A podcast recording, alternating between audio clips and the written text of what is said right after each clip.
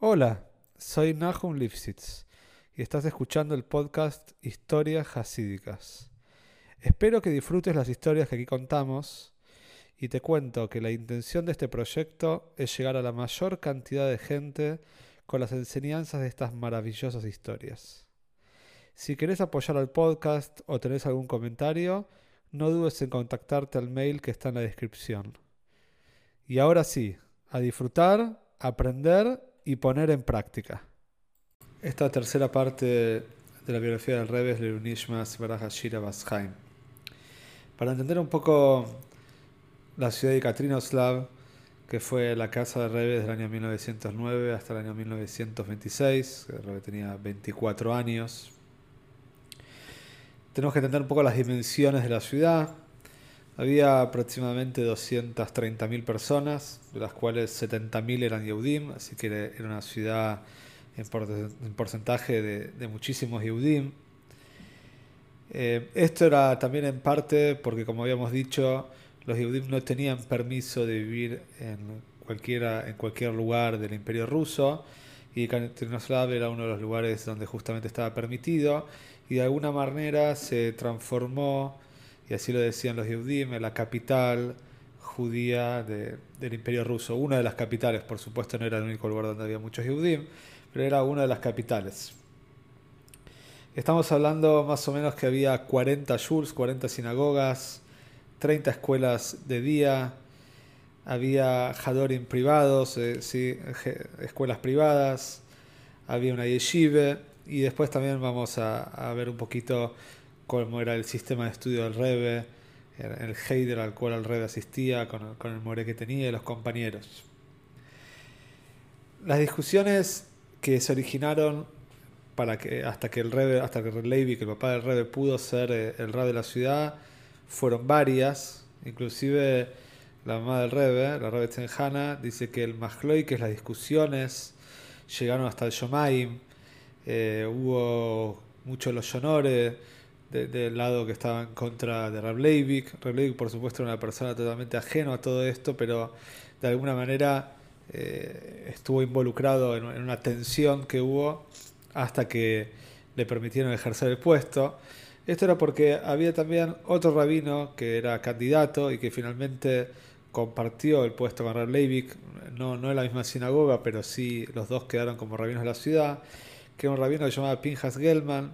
este rabino era un rabino ya mucho más eh, occidentalizado, sí, más europizado. De alguna manera, él, había estudiado eh, el Limuy había estudiado estudios seculares. Las droyes, los sermones los decían ruso. Seguramente papá del rebe los decía yiddish. Y entonces era el candidato de alguna manera natural de, la facción sionista, inclusive también de los oponentes al, al hasidismo, de los misnagdim, también apoyaban a Pinjas Gelman. Y se cuenta una historia que justamente uno de, los líderes sionistas de la ciudad, que se llamaba Sergei Pavlovich, él se encontró una vez con Reb Leivik y se quedó tan pero tan impresionado con la figura de Reb Leivik y con la cultura y con la, profundidad del papá del Rebe,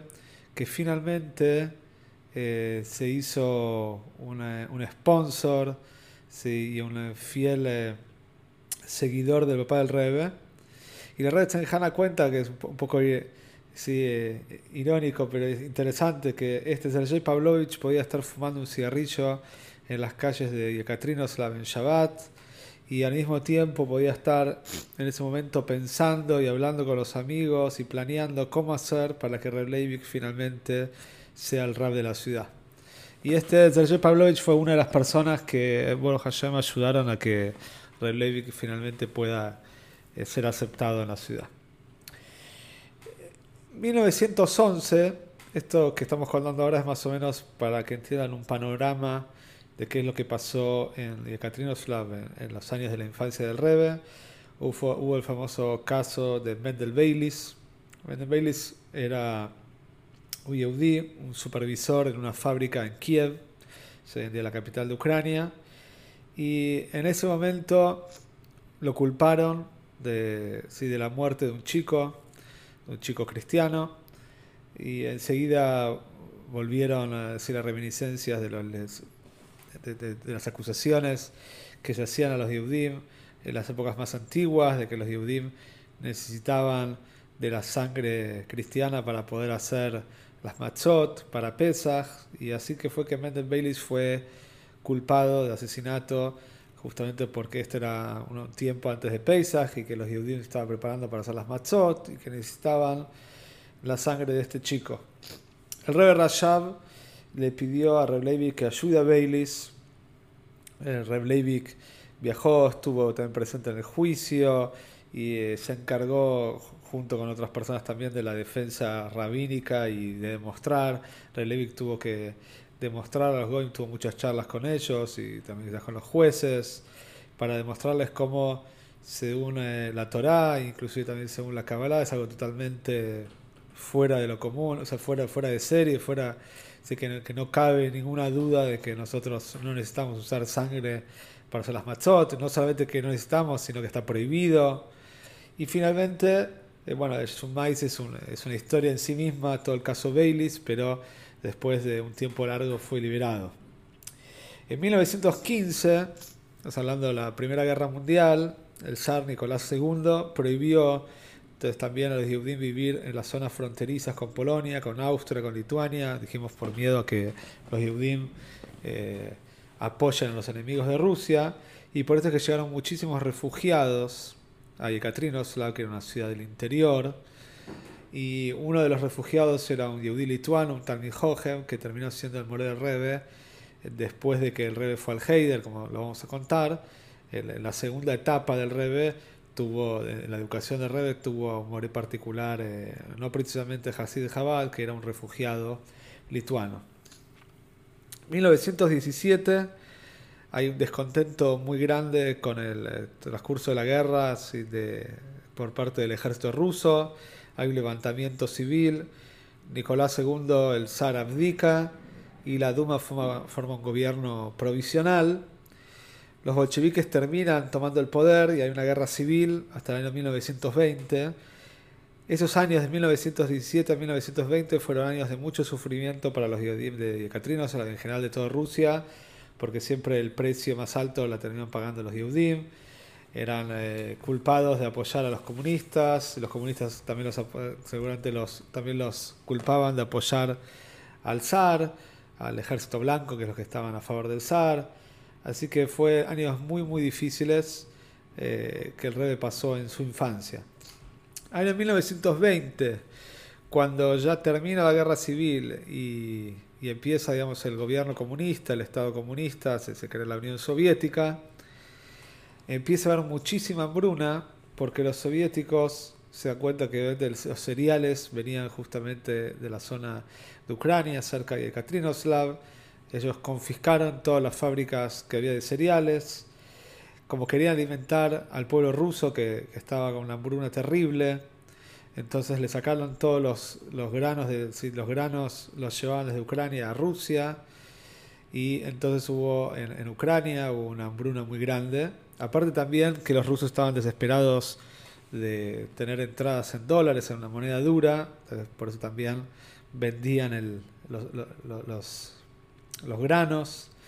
y es por eso que hubo una, un, realmente una hambruna muy grande que desencadenó una epidemia, la epidemia de tifus, que en la ciudad de Catrinoslav hubo 5.000 muertos, lo leí, ¿no? 5.000 muertos Yehudim, sí, hubo muchísimos más, pero 5.000 muertos Yehudim a causa del tifus y la hambruna que había en estos momentos. Año 1921, el rab Pinchas Gelman fallece y Ralevi se queda virtualmente como el único rab de la ciudad hasta el año 1939 que lo llevan al Golus. Y el año, para terminar un poco con un pantallazo de lo que era Yekaterinoslav en ese momento, en el 1926, ya bajo el gobierno soviético, se le cambia el nombre de la ciudad, que es el nombre que tiene hasta hoy en día, la ciudad de, sí, de, que es el nombre de la ciudad hasta hoy en día actualmente. 1909, les dijimos, Rableivik se muda a Yekaterinoslav junto con toda su familia.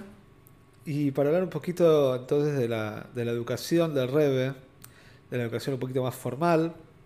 Reb Levi contrata a Reb Shmuel Zalman Bilenkin, era un shoichet, pero también un tamijoje muy grande, una persona muy estudiosa, y los puso a estudiar con sus hijos, con sus tres hijos, más o menos estudiaron por un periodo de cuatro años y medio. El rey tenía, estudiaba en, la casa del Moré, era un header privado. El rey relata mismo también que estudió Humesh, estudiaba Rashi, Gemore, y que la familia Vilenkin eran las personas muy pero muy buenas, muy adivosas, pero a su vez también muy pero muy pobres. El Rebe también tenía otros compañeros, si bien había dos kitot, el Rebe estudiaba una quitá aparte y estudiaba solo, en la otra quitá estaban los otros dos hermanos del Rebe, Berel y Leibel,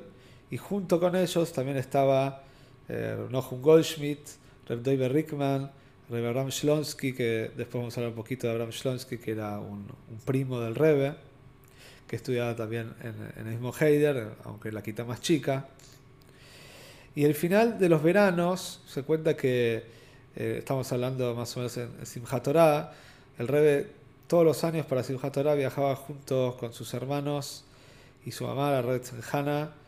eh, a Nikolayev, donde vivía su abuelo, Mereshlo Yanovsky, como contamos anteriormente. Y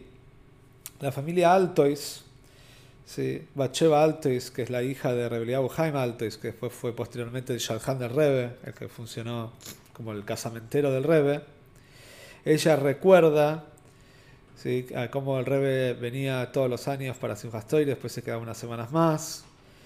Y cómo el Rebe era diferente a los demás, era un chico muy serio, pero que cuando llegaba a Simchas Toire rebailaba con muchísima alegría, a la par de los más grandes e inclusive más. Era una alegría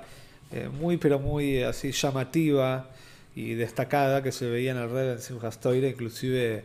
con, siendo menor de edad y todavía chico. Renohum Goldschmidt cuenta algunos recuerdos del Heider. Renohum era hijo de Rabbi Itzhok, Goldschmidt era, que era el shoijet de la ciudad.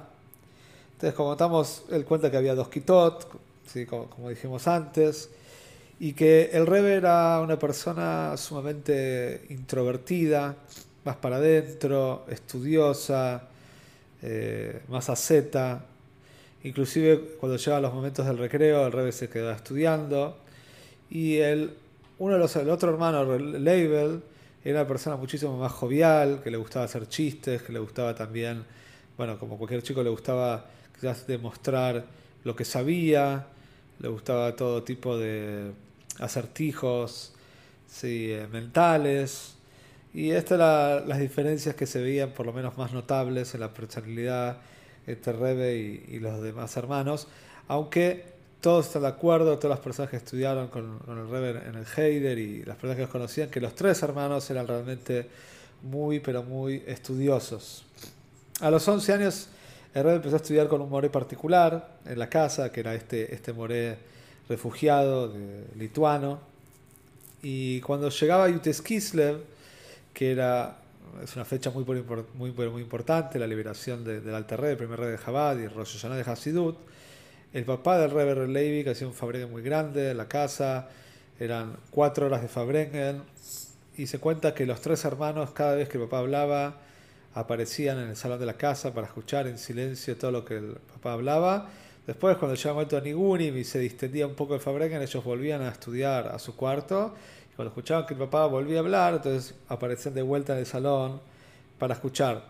También los chicos en el Catrino Slav organizaban eh, un Fabrengen especial por Iteskislev, en un día diferente al, día que organizaba el papá del Rebe.